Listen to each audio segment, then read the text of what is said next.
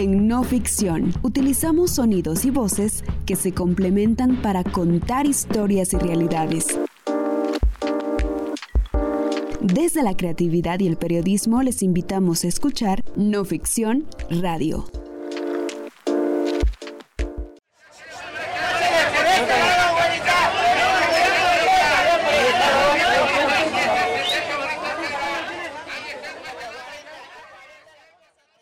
Yo aprendí los números, a contar los números en cachiquel, porque yo ayudaba a mi bisabuela para ir a vender maíz y mi bisabuela no contaba, digamos, en el sistema arábigo, contaba en, el, en cachiquel y hacía las cuentas en cachiquel. Por lo tanto, yo tenía que aprender porque, porque yo le ayudaba a vender maíz y, no, y ella me pedía cuentas y yo lo tenía que dar en cachiquel.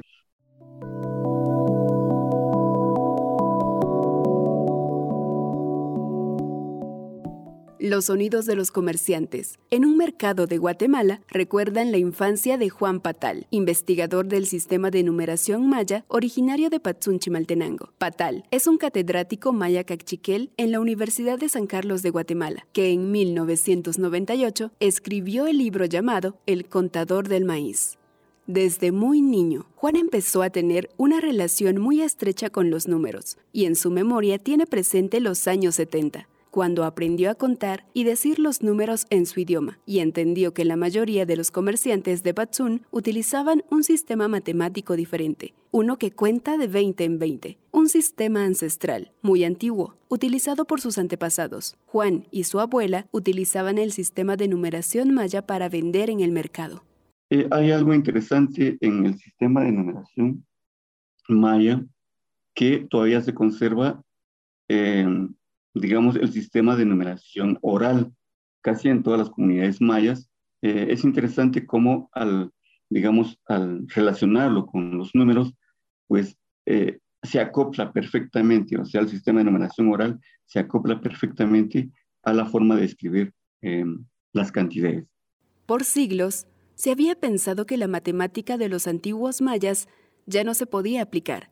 No obstante, las poblaciones siguen demostrando que hasta el día de hoy el sistema vigesimal sigue estando presente. El conteo del tiempo, fuera del calendario gregoriano, es posible.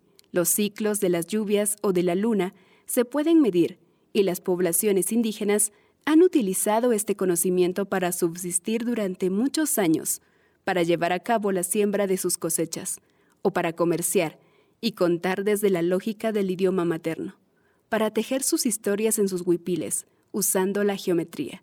El conocimiento matemático de los mayas no se ha perdido.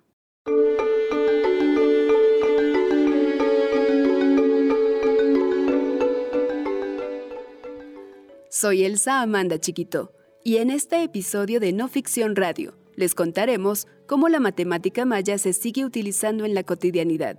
El sistema vigesimal se habla, se escribe, se investiga, se cuenta y se transmite a través de las generaciones.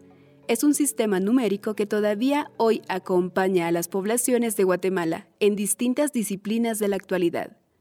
Algo muy interesante del sistema de numeración maya es que utiliza solamente tres signos. El punto, que indica unidad, la barra, que indica cinco unidades, y el cero, que indica que no tenemos una cantidad en una posición determinada. Los antepasados de los mayas actuales inventaron un sistema propio de numeración. Sus símbolos y sus significados quedaron registrados en grandes sitios arqueológicos, pirámides y estelas que demuestran la importancia de la matemática en esta civilización. Hay evidencia de estos avances, por ejemplo, en el Baúl, un sitio arqueológico que se encuentra en una finca de Santa Lucía Cotzumalguapa, en Escuintla, al sur de Guatemala existe una estela creada entre los años 36 a.C. y el 37 después de Cristo, que los investigadores tienen como la primera referencia de toda Mesoamérica, en la que aparece el sistema numérico que cuenta de 20 en 20 y que como no pudieron hacer muchas otras civilizaciones, utiliza el cero como parte de su estructura matemática. Para escribir los números se utilizan puntos y barras y cada posición tiene un nombre digamos, la posición de las unidades se dice Junilal en Cachiquel. las siguientes posiciones tienen sus nombres también.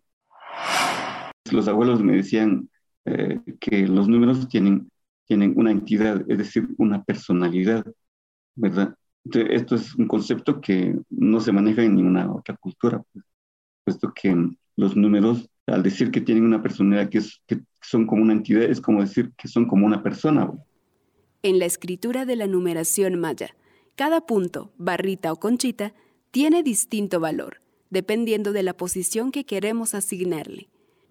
Muchos de estos conocimientos matemáticos han trascendido de generación en generación, quizá ya no como lo solían hacer los antiguos mayas, pero la esencia del conocimiento permanece, y lo podemos apreciar y escuchar cuando alguien cuenta en su propio idioma. Guaish, Jun, Kai, Oshi, Kaji, Wo, Waki, Uku, Wakshaki, LG, Lajuj, Julajuj, Kablajuj, Oshlajuj, Kajlajuj, Wulajuj, Waklajuj, Wuklajuj, Wakshaklajuj, Pelejejlajuj, Hukal. Todos estos números representan una veintena y lo hemos pronunciado en idioma cachiquel y la forma de sus símbolos, de sus sonidos, es algo heredado desde mucho tiempo atrás. A lo largo de la historia, grandes civilizaciones han aportado sus conocimientos a la humanidad, heredaron sus formas de entender el mundo y la matemática como parte de estos sistemas de numeración buscaban interpretar la naturaleza, la forma de los planetas, las estrellas en el cielo nocturno o el movimiento del sol mediante los símbolos y operaciones. La matemática es una historia que pasa por el sistema numérico egipcio.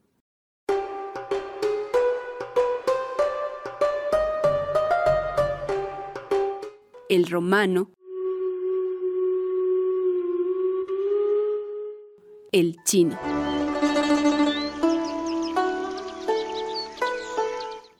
Cada sistema con distintas bases y lenguajes, diferentes reglas, distintas simbologías, algunos más complejos que otros, pero en medio de todos estos métodos simbólicos de describir el mundo de nuestro alrededor, no es hasta el año 36 a.C.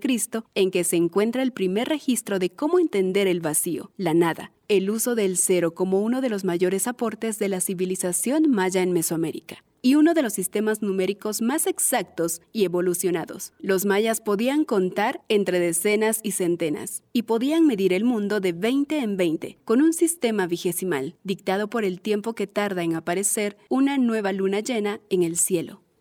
Pero, ¿por qué se dice que la creación del cero ha sido uno de los mayores aportes de esta civilización a la humanidad? Los egipcios, por ejemplo, ni siquiera lo intentaron. En Egipto se escribían las cantidades donde las posiciones de los números no significaban ni decenas o centenas ni unidades, y cada símbolo, en esencia, correspondía a un valor único. La civilización que construyó las pirámides de Egipto solo podía sumar símbolos, pero no números. Sin el cero para los egipcios, el cálculo era algo muy difícil de realizar. Los romanos también tenían un sistema numérico de símbolos como el egipcio. Cada signo con el que se escribía la composición de una cantidad, una X o una C o una L, por ejemplo, debía leerse como algo que suma o resta dentro de esa misma estructura. El gran imperio romano leía símbolos para poder hablar de cantidades, pero no podían describir el concepto de cambio que sucede de una decena a otra o de una centena a otra. Sin el cero de nuevo, eso era imposible de conceptualizar. Por eso, para acercarse al cero, y aunque los chinos lo inventaron, los romanos popularizaron el diseño del ábaco, con su cuadro de madera y barras paralelas, donde se pueden mover pequeñas masas para efectuar operaciones aritméticas sencillas. En América los incas también utilizaban una especie de ábaco, le llamaban yupana, lo utilizaban para hacer cálculos y lo anotaban en su sistema que era base de nudos. El ábaco intentó traer el cero a la realidad, pero el concepto del cero, la nada o el vacío le corresponde a la filosofía de los mayas, a la matemática maya, al sistema numérico de esta civilización de Mesoamérica, que pudo construir calendarios más exactos, contar en decenas y millares, o producir, como escucharemos ahora, un arte textil basado en una numeración maya con símbolos que utilizan elementos profundos de la cosmovisión, el idioma, la filosofía y la asociación con elementos del cuerpo y el tiempo en la naturaleza. Lo importante del arte textil maya a través del tiempo, después de la invasión, antes, ¿verdad? Y durante, me atrevo a decir, es lo más importante para mí es el símbolo, ¿verdad? El símbolo geométrico, el símbolo de la geometría maya. Ella es Aurora Noemi Chag, una mujer maya quiché, originaria de Cantel, en Quetzaltenango. Aurora es cantautora, arquitecta y desde el año 2020 empezó a estudiar los textiles mayas con un enfoque matemático en la geometría, para ella entender cómo cada figura se encuentra ahí, cómo es elaborada y su simbología es algo muy importante en la mayoría de huipiles que yo he estado estudiando y gente con la que he estado trabajando, que la mayoría de huipiles tiene, por ejemplo, estrellas, ¿verdad? Chumiles, chumílico que es la estrella de Venus, que fue importante para la determinación de nuestros calendarios solares y lunares, la orientación de las ciudades antiguas, la orientación de la traza urbana, la orientación también en alta mar, o sea, la estrella de Venus, que fue una estrella que nuestros padres primigenios también anhelaban ver en el principio de la fundación del mundo, como es el Popol Vuh. No es casualidad que los números, la matemática y los cálculos se reflejen en otros elementos aún vigentes de los pueblos mayas y en su cotidianidad misma. Cada huipil que portan las mujeres mayas ha sido realizado con una técnica llamada telar de cintura, un método que implica un conteo vigesimal al momento de urdir el hilo, una y otra vez. Los hilos se vuelven poco a poco la base para ir tejiendo figuras geométricas, ángulos y modelos como otra forma de expresión de la matemática maya.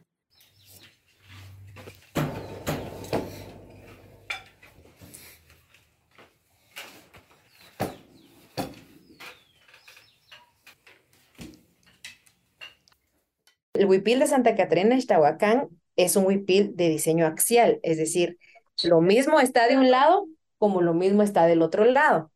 Entonces, lo mismo pasa a la derecha, lo mismo pasa a la izquierda. La misma cantidad de puntos a la derecha, la misma cantidad de puntos a la izquierda. Y se llama cot a pot, que es un ave de dos cabezas, ¿verdad? El equilibrio del cabahuil.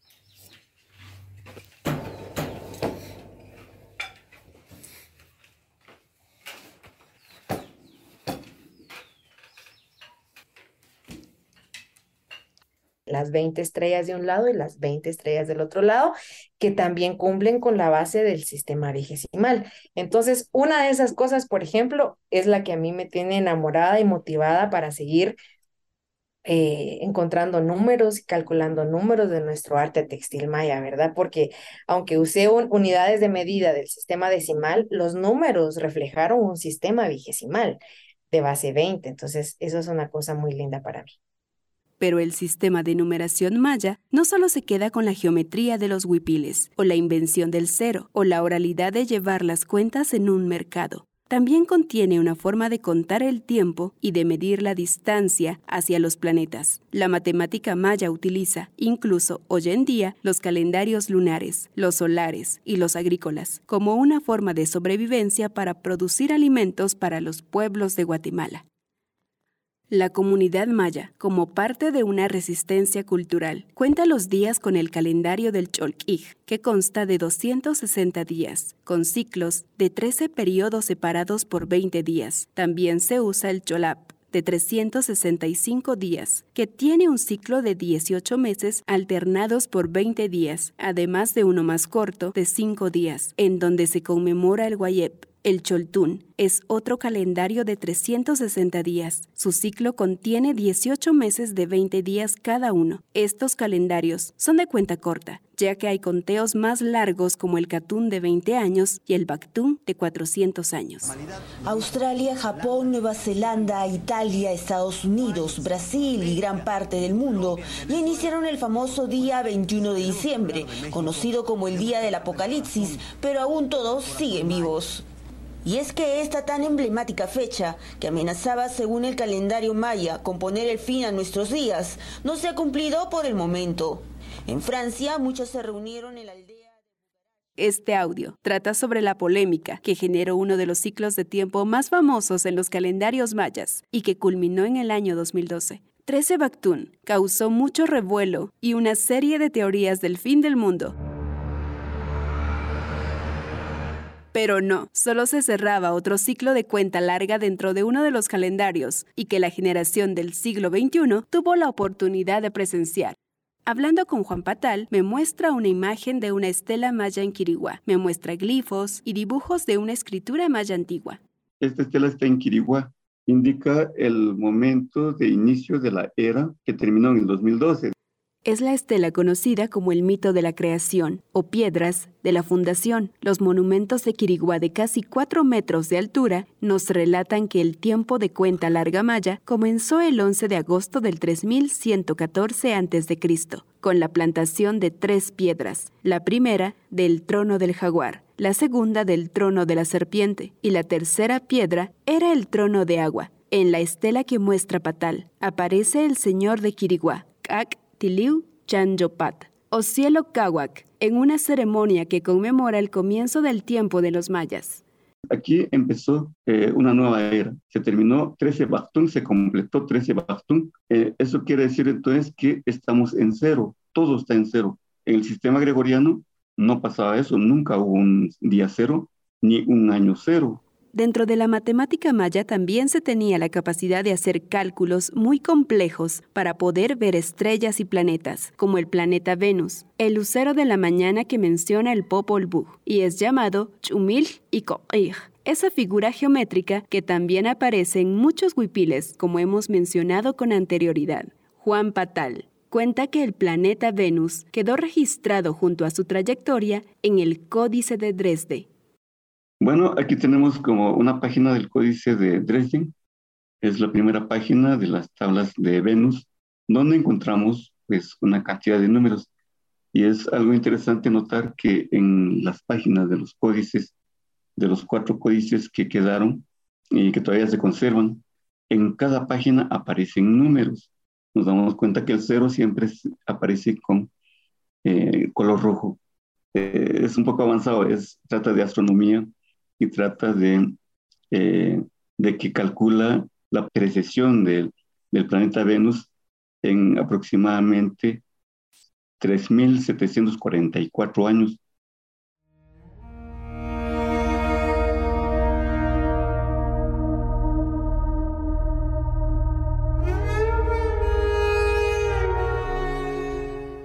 Para muchos, el uso del conteo vigesimal puede estar obsoleto en la actualidad o puede ser nada más un requisito en los libros de matemática. Hasta hace poco, era casi nula la enseñanza del sistema vigesimal maya en las escuelas de Guatemala. La colonización y la adaptación al sistema arábigo o decimal que hoy conocemos se fue introduciendo hasta casi despojar a las poblaciones de este conocimiento. Yo actualmente soy maestra multigrado porque imparto uh, clases tanto a tercero como a cuarto grado. El desarrollo de la clase que yo di en el área de matemática con el tema de matemática maya o numeración maya. Primero indagamos si, los, si sus padres o abuelos conocían sobre la numeración maya, cómo ellos sumaban o cómo a través de esos conocimientos empezamos a desarrollar los temas, ¿verdad?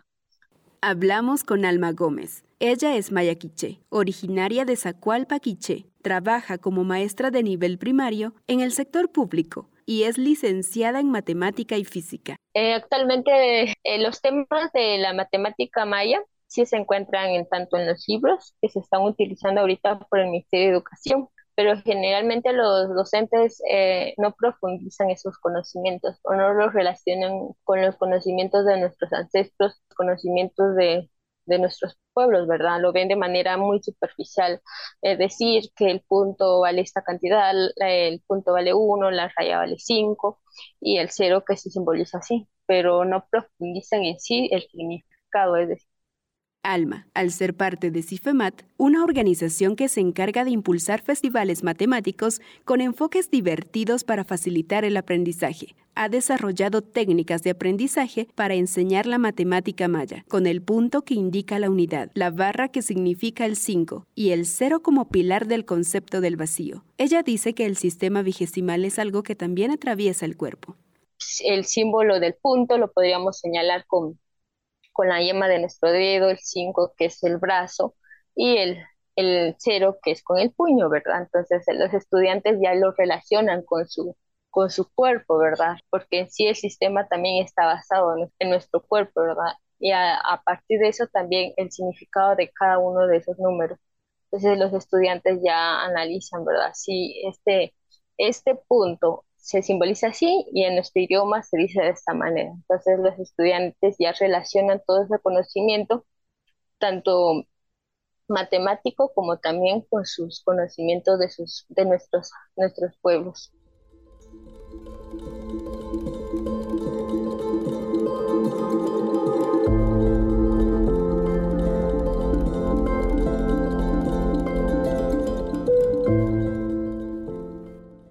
Transmitir un lenguaje, una filosofía, una matemática completa, una historia, es parte de una resistencia cultural que los pueblos de Guatemala y de Mesoamérica mantienen a salvo al pasar de una generación a otra. El sistema numérico maya nos demuestra un conocimiento que fue capaz de impulsar a todas las civilizaciones humanas a otro nivel de comprensión sobre el mundo, sobre las estrellas, el universo y todo lo que nos rodea. Los números han acompañado todo el tiempo a los hombres y mujeres en sus actividades, y como lo hemos narrado, es algo muy actual dentro de las comunidades mayas de Guatemala, desde la siembra de sus cosechas hasta la elaboración de un tejido, o bien en la forma en que negocian los comerciantes en un mercado. La matemática maya está ahí y cada día se hace uso de ella.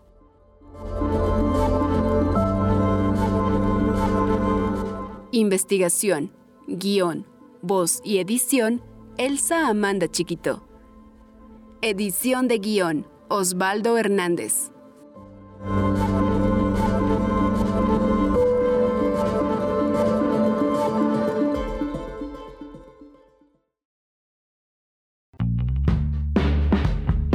Gracias por acompañarnos en este recorrido auditivo, en donde una vez más conocimos historias, realidades y propuestas en voces de las y los protagonistas en sus territorios.